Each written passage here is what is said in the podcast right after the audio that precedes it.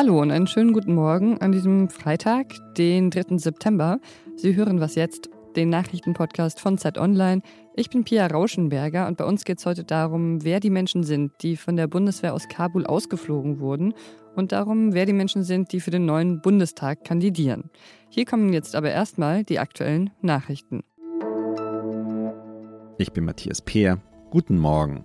Die Deutsche Bahn ist mit dem Versuch gescheitert, den Streik der Gewerkschaft deutscher Lokomotivführer juristisch zu beenden. Das Arbeitsgericht in Frankfurt am Main hat eine einstweilige Verfügung gegen den Arbeitskampf abgelehnt. Der Konzern geht gegen die Entscheidung in Berufung. Die Verhandlung in zweiter Instanz soll heute Vormittag stattfinden. Der gestern gestartete Streik im Personenverkehr geht vorerst weiter. Im Nordosten der USA sind bei verheerenden Sturzfluten mehr als 40 Menschen gestorben. Verantwortlich dafür sind Ausläufer des Hurrikans Ida. In New York hat es so viel Regen wie noch nie seit Beginn der Aufzeichnungen gegeben. Viele Straßen und U-Bahn-Stationen waren überflutet. US-Präsident Joe Biden hat den Betroffenen Hilfe zugesagt. Er bezeichnete das Unwetter als Folge der Klimakrise. Redaktionsschluss für diesen Podcast ist 5 Uhr. Ja, zehn Tage lang sind sechs Airbus-Maschinen der Bundeswehr zwischen Kabul und Taschkent hin und her geflogen, um Menschen aus Afghanistan zu retten, weil dort jetzt die Taliban an der Macht sind. Die Luftbrücke der Bundeswehr nach Kabul ist inzwischen aber abgeschlossen und das Ergebnis ist, dass mehr als 5000 Menschen gerettet werden konnten. Aber von diesen 5000 Menschen, die da von den Deutschen gerettet wurden, sind nur 138 die sogenannten Ortskräfte. Wie kann das sein? Das ist ja echt eine erstaunlich kleine Zahl. Mein Kollege Tillmann Steffen hat dazu recherchiert und ich spreche jetzt mit ihm darüber. Hallo Tillmann. Hallo Pia. Warum konnten innerhalb von zehn Tagen nur 138 Ortskräfte von den Deutschen ausgeflogen werden, wo doch die Luftbrücke ja eigentlich gerade dafür eingerichtet wurde, dass man diese Menschen rettet, die für die Deutschen gearbeitet haben und jetzt unter den Taliban eben gefährdet sind? Das hat einfach mit dem Chaos zu tun, was in diesen Tagen da am Flughafen in Kabul herrschte. Man hat einfach dann all jene mitgenommen, die es irgendwie auf das Vorfeld dieses Flughafens, also an die Maschinen ran geschafft hatten. Denn die Taliban hatten ja so einen Sperrgürtel um den Flughafen gezogen. Es war sehr schwierig, dann im richtigen Moment die Leute ranzuholen, die vorher registriert und für die Ausreise vorgesehen waren. Das ging einfach alles nicht mehr. Und insofern ist im Prinzip jeder, der dort irgendwie ein Schutzbedürfnis angemeldet hat, dann auch in die Maschinen reingekommen. Da hat die Bundeswehr und das Auswärtige Amt haben dann einfach gar nicht mehr groß sortiert oder geprüft. Man hat das alles auf später verlegt, ähm, die ganze Berechtigung, ob jemand jetzt wirklich äh, nach Deutschland darf, ob er ein Visum hat, das wurde alles hinten angestellt. Also du wirst sagen, die Deutschen haben da schon eher äh, Pragmatismus walten lassen und sich nicht im bürokratischen Klein-Klein ja. verheddert. Hm, das kann man, das kann man so sagen. Ähm, und das hat einfach damit zu tun, dass es eben neben diesen Ortskräften natürlich auch jede Menge andere schutzbedürftige Menschen noch gibt. Ähm, das sind ja zum einen äh, die Familienangehörigen dieser Ortskräfte, das machen einige hundert schon aus, oder auch deutsche Staatsbürger sind damit geflogen, die wiederum auch Familienangehörige hatten. Und dann gibt es auch so Gruppen wie zum Beispiel Afghanen, die in Deutschland leben, aber dort nochmal in Urlaub geflogen waren, um die Zeit vor dem Truppenabzug nochmal im Heimatland oder im Herkunftsland zu sein oder auch Deutsche, die afghanische Angehörige haben, waren dabei. Und natürlich ganz viele Leute, die so in Entwicklungsprojekten arbeiteten, äh, die zum Beispiel Frauenförderung oder Bildungsförderung machten. Das sind auch alles Leute, die, wenn sie erkennbar für solche Projekte gearbeitet haben, jetzt alle gefährdet sind und deswegen auch mit in die Flugzeuge reinkamen. Okay, und wie geht es jetzt dann für die Leute weiter, die in Deutschland angekommen sind? Ähm, welchen Status erhalten die dann zum Beispiel? Also man hat alle nach ihrer Ankunft äh, auf viele, also auf die, auf die, Bundesländer verteilt. In vielen äh, Erstankunftseinrichtungen sind die jetzt quasi untergebracht und haben erstmal alle 90 Tage Zeit, hier zu sein. Und in der Zeit prüft das Bundesamt für Migration dann, nach welchem Status oder welchen Status diese Leute genau bekommen sollen.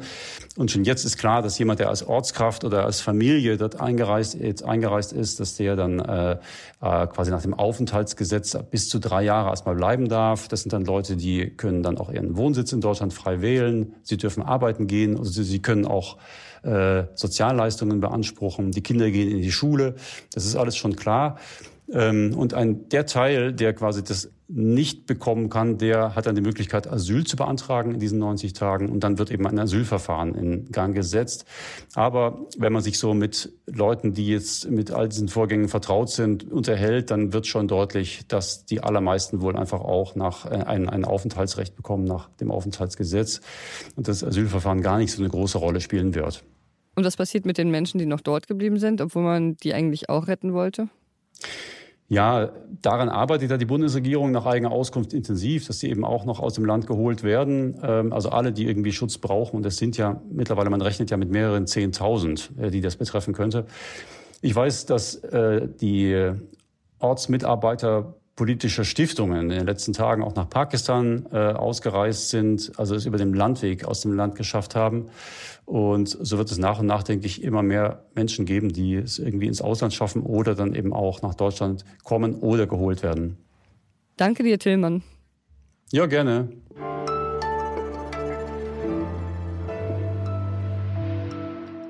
Und sonst so? Die Taliban lehnen Musik in der Regel ab Offiziell gibt es zwar noch kein Verbot für ganz Afghanistan, aber es gibt Berichte, dass einige Radiostationen und Fernsehsender in Afghanistan schon jetzt keine Musik mehr spielen. Und ein Sprecher der Taliban hat in einem Interview mit den New York Times auch gesagt, Musik werde in der Öffentlichkeit nicht mehr erlaubt sein. Ja, aber es halten sich noch nicht alle Menschen daran und das macht jetzt aus dieser ähm, Nachricht eher auch vielleicht eine gute Nachricht. Der Fotojournalist Andrew Kilt, der in Afghanistan lebt, hat dort diese Woche aufgenommen, wie jemand in Kabul in der Öffentlichkeit Flöte spielt. Und damit Sie auch mal etwas anderes aus Afghanistan hören, wollte ich dem hier ein wenig mehr Raum geben als nur die Straßen von Kabul bei Nacht.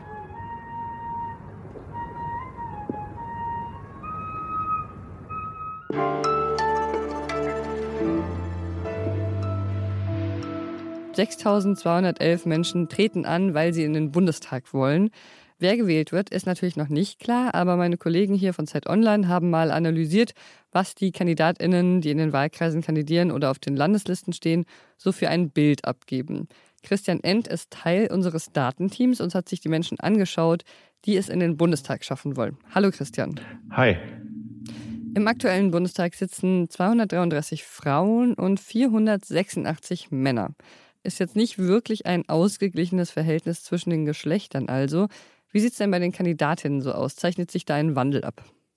Ja, das kann man nicht so richtig sagen. Es sind jetzt auch diesmal wieder zwei Drittel der Kandidaten Männer und nur ein Drittel sind äh, Frauen.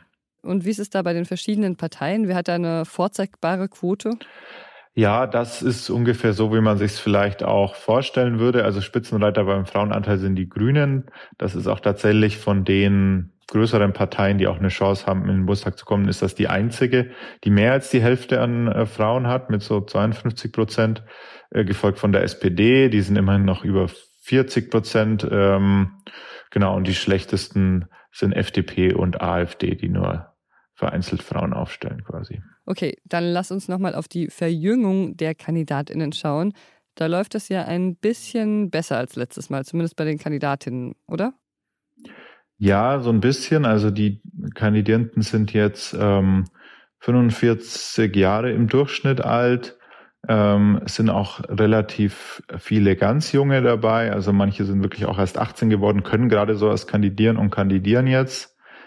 Wobei man da halt, und das gilt für den Frauenanteil genauso, halt dann nochmal gucken muss, wer tatsächlich auch gewählt wird. Also das sieht man schon, dass die Parteien jetzt versuchen, ihre Nominierungen so ein bisschen diverser zu machen, aber das dann nicht unbedingt auch für die aussichtsreichsten ähm, Direktmandate und, und Listenplätze gilt. Also zum Beispiel sieht man es auch bei den Frauen, wenn man die CSU anschaut die hat jetzt ihre Liste paritätisch besetzt, also gleich viele Frauen wie Männer. Aber die CSU schickt normalerweise über die Liste äh, kaum jemanden oder niemanden in den Bundestag, sondern nur über die Direktmandate. Und da hat sie auch wieder nur, ähm, nicht nur, aber überwiegend Männer aufgestellt dieses Mal. Okay, das heißt, das spiegelt nicht unbedingt wieder, wie der Bundestag dann auch aussieht. Genau, also das sind erstmal ähm, zwei Paar Schuhe. Es gibt jetzt mehr als 6000 Kandidaten und ähm, so sieben oder 800 würden vielleicht danach im Bundestag sitzen. Also da wird nochmal ordentlich ausgesiebt äh, bei der Wahl. Danke dir, Christian. Danke dir, Pierre. Und das war was jetzt für heute Morgen. Unsere E-Mail-Adresse ist wie immer wasjetzt@zeit.de. Wir freuen uns über Ihre Post. Ich bin Pia Rauschenberger. Machen Sie es gut. Habt ihr auch die Namen der Kandidatinnen untersucht? Wie viele Christians kandidieren eigentlich für den Bundestag? Ja, das ist äh, eine gute Frage. Christian ist relativ gut dabei mit 92 ähm, Kandidaten, die Christian mit Vornamen heißen. Es gibt nur noch drei Namen, äh, die häufiger sind, nämlich Andreas, Thomas und auf Platz 1 Michael. Deswegen habe ich den Artikel natürlich auch mit meinem Kollegen Michael Schlieben zusammengeschrieben.